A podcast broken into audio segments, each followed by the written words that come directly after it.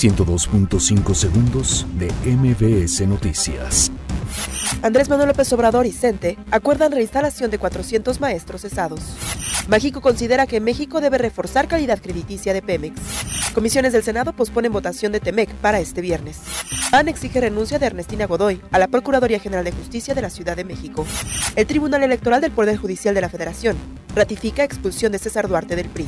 Corte niega amparo a Grupo Carso contra separación de empresas. Juez deja sin efecto suspensión concedida a Mario Marín contra orden de aprehensión. La Secretaría de Gobernación pide construir agenda para superar crisis en derechos humanos. ONU pide esclarecer asesinatos de Norma Sarabia y José Luis Álvarez. Chivas confirma regreso de Osvaldo Alanís para el Apertura 2019. 102.5 segundos de MBS Noticias.